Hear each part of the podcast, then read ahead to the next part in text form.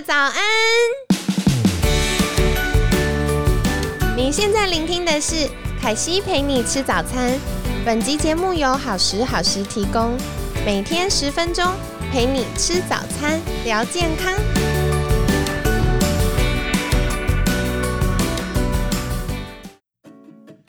嗨，欢迎来到凯西陪你吃早餐，我是你的健康管理师凯西。今天呢，一样非常开心，邀请到凯西的好朋友，激励与体能教练 H，H 早安。哎，早安，大家早，我是 H。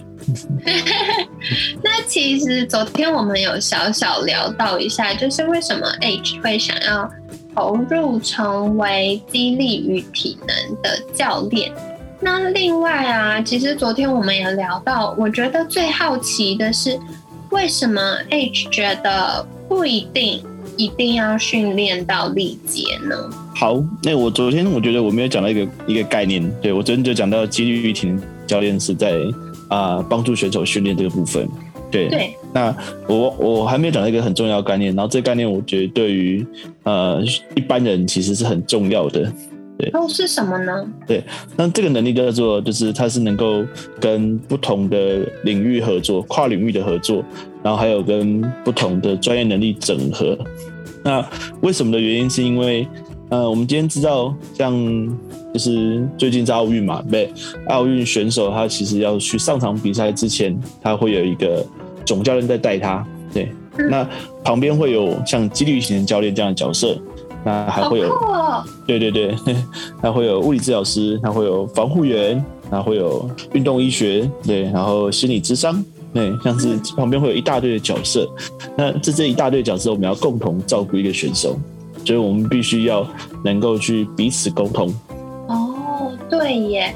其实，像凯西之前也在节目中跟大家分享过，为什么凯西会想要成为一位健康管理师。嗯，因为像凯西那时候在考一些证照，以及参与一些就是国际型的学习的时候，我就看到，其实，在国外很多的团队他们是这样子。就是有医师，像刚刚 H 分享到，比如说有医师，然后有物理治疗师，也有营养师、心理咨商师，像呃，或者是健康管理师这样子。对，大家一起去服务一个客户，可是客户可能根本不是选手，就是我们一般人。然后我发现这件事非常重要。因为特别是现在整个健康管理产业里面，大家越来越呃从科学的角度，或者是大脑的角度、神经传导的角度，或者是我们整个身体的运作功能等等的角度来去看待每个人的时候，势必大家的学习也好，或专长也好，会越来越专精。那这样子，我们就不可能像以前一样，就是一个人打通关，又要训练，又要物理治疗，还要顺便告诉你要怎么吃，然后再顺便心理咨商一下。对对对，没有办法像以前这样。对对对，其实觉得那那样子的人啊，我自己个人觉得那样的人能够带出来的效果其实不太好啦，因为就像凯西讲的，这件事情其实都是各个专业。嗯，所以其实他他的分工是非常专细的。那如果他一个人包全部，我觉得一般是没有办法这么厉害啦。对，因为 像凯西自己是健康管理师，我也会觉得我每个领域都要了解一点点。可是了解的用意是可以在初步跟学员们解释。然后可以陪伴学员一起转介给，比如说他需要物理治疗，或者是需要像 H 教练这样子，就是有一些运动或训练相关的协助的时候，对，学员可以比较顺畅的转介过去。可是不代表全部都要自己做的。对对，真的。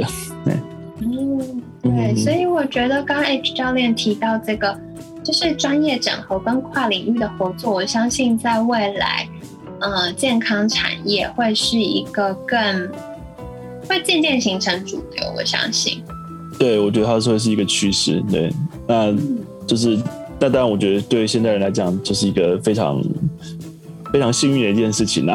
对，没错。对。那其实说回来，像刚刚前面提问的，就是为什么 H 教练会觉得我们训练不需要到力竭呢？这个议题其实就我自己个人来讲啊，它其实是一个蛮简单的，呃，蛮简单的一个看法。对，那我们我们可以先来讨论，就是为什么很多的教练他们习惯训练到力竭？对对，OK，那其实很简单，就是因为呃，现在很多的教练啊，他们他们想帮学生在做的事情，就是他们要先帮学生增肌。对，赶快看出线条，感觉比较有效。对对对对，他们想要看到那个就是数字是能够变高的、变好的样子。对，好，那那就我们那时候了解到增肌，这是这个目标要完成的时候，我们其实是有三个主要的因素。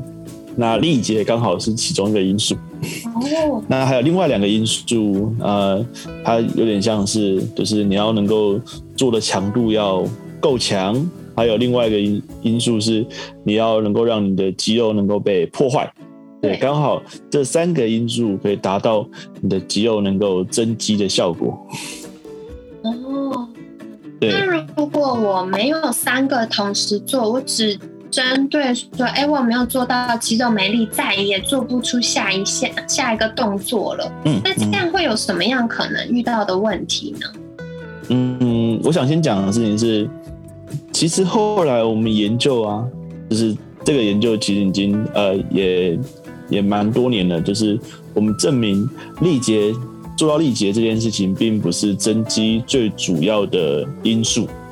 哎，我听到了什么？对对对对，但是这件事情我觉得呃，它已经被证明很久了。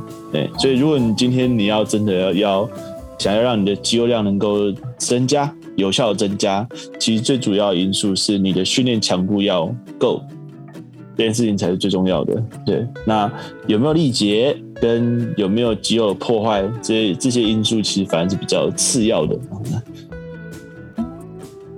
我觉得这个部分其实非常有趣，因为嗯，像刚刚 H 教练有提到，就是强度这件事。嗯，那。强度其实跟我们的训练节奏，或者是训练的时间长度，或动作设计都有很多的关系。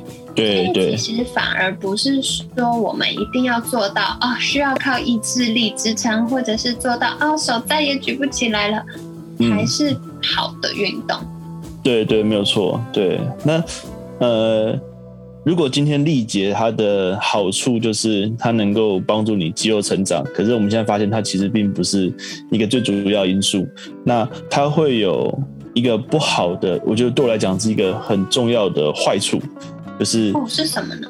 就是因为当你练到都没有力气的时候，那这个时候通常时间都已经非常久了嘛，嗯，所以你的动作控制啊，跟你动作的品质一定是不好的。你真的没有办法好，因为我们因为我们的专注的能，我们的专注能力就是时间就是这么短。对，很多人我记得他练到力竭，他会练到呃十五下以上，二十下，对，然后再请别人帮他补这样子。对，那这这个时间他可能光那一组他训练时间就会超过一分钟以上了。有道理耶，我觉得如果像我们的听众朋友们是平常有在训练的，你就会对教练分享的事情很有感。因为像我们一般自己在练习的组数啊，都会用一分钟来做计算，然后一分就是一分钟做几下，然后休息多久，然后这样子去做一个呃算轮替。那如果没有运动习惯的朋友们，凯西小小解释一下，简单来说就是。如果我们已经做到没力了，那大家可以想象哦，我们做到没力还要持续在做，要靠什么？靠意志力，对不对？那靠意志力的时候，我们都是用盯的，嗯，所以大家用盯的时候，你就不会管说，哎，你的角度对不对？然后你该要成一直线的有没有成一直线？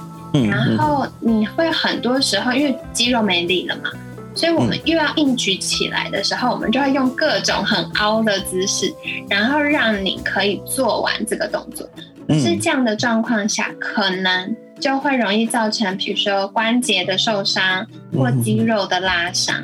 然后再来是，其实现有越来越多的科学研究就发现，呃有效的阻力训练，就是肌力训练的这个部分呢，它其实非常需要大脑参与，因为你的注意力在哪一个肌肉的那边，它就会让我们的大脑去唤醒那个神经传导，它做出来的动作才会是针对这个肌肉的训练。如果我们一边看电视一边举哑铃，那举了半天，你可能做的都是不对的姿势，比如说，哎，不小心耸肩啦，或不小心就是肩胛骨没有收好，然后就很容易，比如说驼背啦。那做完一个是容易受伤，然后另外一个是可能，呃，我们也会更容易，就是训练出来的肌肉线条是不漂亮的，那这样就很可惜了。嗯嗯嗯，对。那，嗯，其实它的另外一部分，这个部分我们在讲的是跟神经有关系嘛？对，刚刚凯西有讲到，嗯，我们在做动作的时候，我们必须要跟大脑连接，对，就是很多人在讲的，就是 mind consent，对，或者是他们会希望去做到 mind control。那，呃，对我来讲，还有一个很重要的原因，是因为我们的神经，我们有分中枢神经跟四肢的神经，对，那你的身体现在如果状况不好，比如说。你现在，比如说你是平常压力过大的人，对，或者是你平常你的精神状况本来就没有这么这么的呃好，那。你用这样的方式练到力竭的方式，你的中枢神经会容易过度疲劳。中枢神经过度疲劳这件事情会导致我们没有办法去控制我们的身体，所以很多人受伤也会因为这样子，他就哎自己突然不知道你就受伤，大家自己也不知道为什么。对，是因为他的中枢神经已经先疲劳了。哦，哇，这就很重要。所以有的时候我们受伤不一定是我们看到的表面。其实凯西常常听到学生最容易受伤的阶段，就是呃他自己可能刚开始有教练，然后练了一段时间之后呢，他就会哎对这个训练很有热情，然后他自己会开始在没有上教练课的阶段开始去做练习。这件事本身是非常棒的，因为代表我们越来越喜欢这个训练方式，喜欢这个运动，或者是我们越来越在意自己的健康。对。可是，在没有教练的状况下，然后我们又没有这么呃有计划性的去做这些事情的时候，就很容易会因为呃可能刚刚 H 教练提到中中枢神经过度疲劳，然后他以为他还在做同样的动作。而殊不知，因为呃神经传导跟连接的关系，导致他的肌肉控制没有到这么的好，就很容易受伤了。对对对，那我相信一定会有很多人问说，哎，那如果不要练到力竭，那要怎么去抓到呃训练的？对对对，我这边其实有两个方法啦。对我我以前我以前喜欢的方法是。你不要抓力竭，那你要做到你力竭的前两三下，你就可以停了。对，那这是我以前喜欢的方法，但我后来发现还有一个更好的方法，因为很多人很多人不知道他抓力竭的次数是几下那样子。对呀，对对对，我后来发现更好的方法是，是我们在训练的时候，我们其实就看到学生在某一个阶段的时候，比如说我们现在要做十下的训练，那他可能做到第七下或第八下的时候，他的动作一开始原本是很顺的。你看到哦，这动作很流畅，这动作做的很漂亮。那他做第八下的时候，他动作好像会有一点黏住、黏住的感觉。哦，对，可能没有摇晃，但是动作还是动作还是好的。但是他很明显，他的速度就跟前面七下不一样了。他会稍微是有点停滞的感觉，黏住的感觉。对，那好，那这东西我们叫做它叫做一种就是粘滞点。好，那我今天看到这个粘滞点。或是你自己感觉到你的动作已经速度已经跟以前不一样了，那你的下一下再做完，你就可以停了。对，哇，很棒哎，这是一个我觉得蛮容易分辨的，算什么指标？对对对对，就是刚好是哎，你有你有觉得有吃力的，但是你不会觉得你是没有力气的这样子。哦，了解。然后其实有些人也不太适合直接去做高强度的运动训练，像是哪样的族群呢？嗯。应该说，呃，我们先讨论到就是高强度运动这个部分，因为好像很多人他的观念就是他觉得，哎，他今天要来健身房训练了，或是他今天他要去去运动了，他就会直接挑最困难的部分去练。对。对，对我我觉得蛮奇怪，就是大家好像就是啊，要挑就挑最难的去练这样子。对，因为感觉最有效。对对，好像是因为有效的关系，大家觉得高强度训练就是最有效的代表这样子。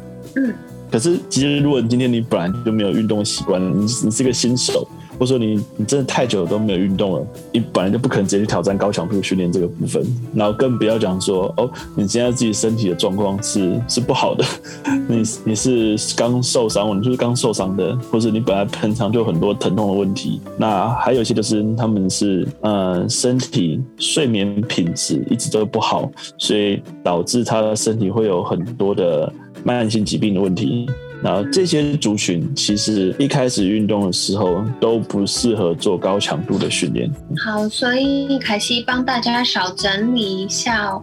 如果可以的话，还是建议大家可以拥有自己的体能教练，然后再来可以搭配，比如说像健康管理师啊或营养师啊这样子，就是可以从饮食跟整体的健康，然后跟运动可以做一个比较好的搭配。那再来的话呢，不要再迷失力竭这件事了。力竭就是大家都要觉得啊，我再也做不出任何的动作了，才代表我今天有认真。但刚刚 H 教练也有跟我们分享，其实肌肉要长大、长漂亮，不只是要做到再也做不出来哦，很重要的是我们的动作控制啊，或者是。啊，我们做这个动作的设计呀，还包含我们专注度，就是我们可不可以 focus 在做的这个过程，然后可不可以 focus 在正确的肌肉上，这是非常重要的哦。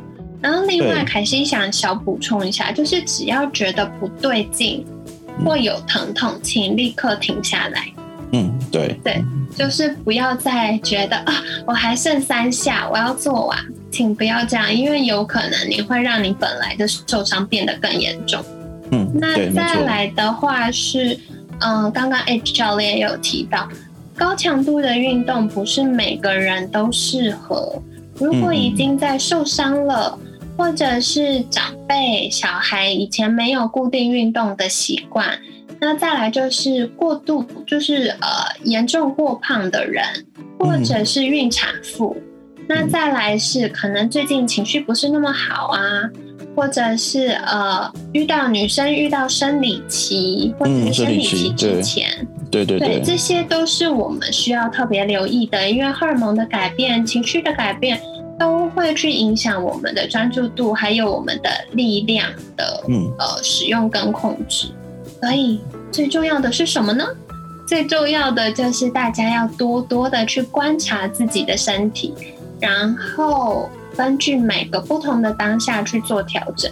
那当然最棒的是，如果你有一位专业又有经验的教练，教练就可以针对你每次的状况做一些克制化的调整。那这样是最安全又有效的。对对，没错。那在节目尾声，是不是一样邀请 H 教练再跟大家分享一下？如果大家想获得更多这方面专业的讯息，可以到哪里找到你呢？